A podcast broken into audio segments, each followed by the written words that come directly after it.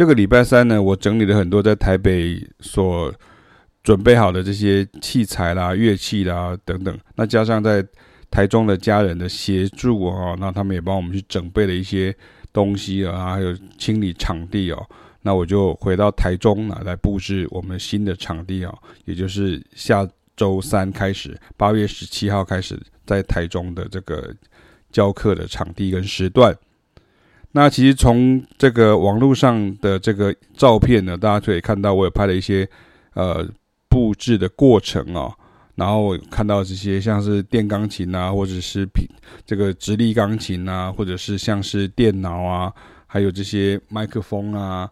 然后摄影机啊、镜头啊，就类似很多这这些林林总总的东西呢，其实看看似好像很简单哦，可是其实它却有很多的细节要处理哦。我们花了很久的时间来呃调配它，然后来呃整理好，到当天晚上哦，把它一切都弄好了。那我就开了一个开箱的一个影片哦。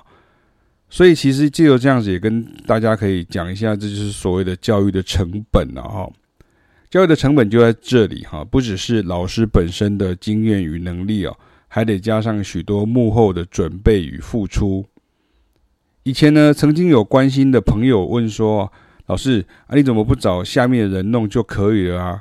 那也有来自其他华语地区的学生啊，就会尊称我是什么什么教父啊之类的这样哈。我都哈哈一笑，没有放在心上哦，因为脚踏实地哈，所以我们下面没有人呢。因为真心付出呢，所以头衔与尊称都只是客套。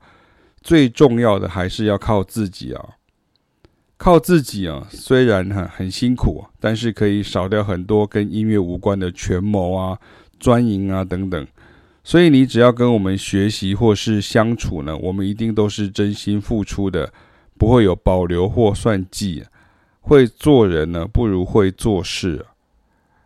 在台中的教学呢，下周三呢就要正式重启了。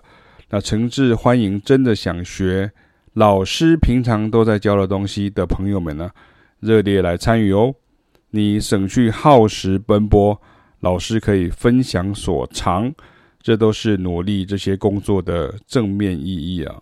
那像我们在这边。装置的这些像摄影机啦，或者像电脑啦，或者是荧幕啊等等啊这些部分呢，其实都是为了要在每次啊上课的时候呢，都能够及时录影啊，同学也能够在回家之后呢，根据影片当中老师的示范以及叮咛呢，正确练习啊。当然了，如果你要同步视讯上课也是没有问题的哈。所以说，这么高效率的学习方式呢，加上老师的丰富经验呢。又是在台中了，那你还在等什么哈？赶快来报名吧！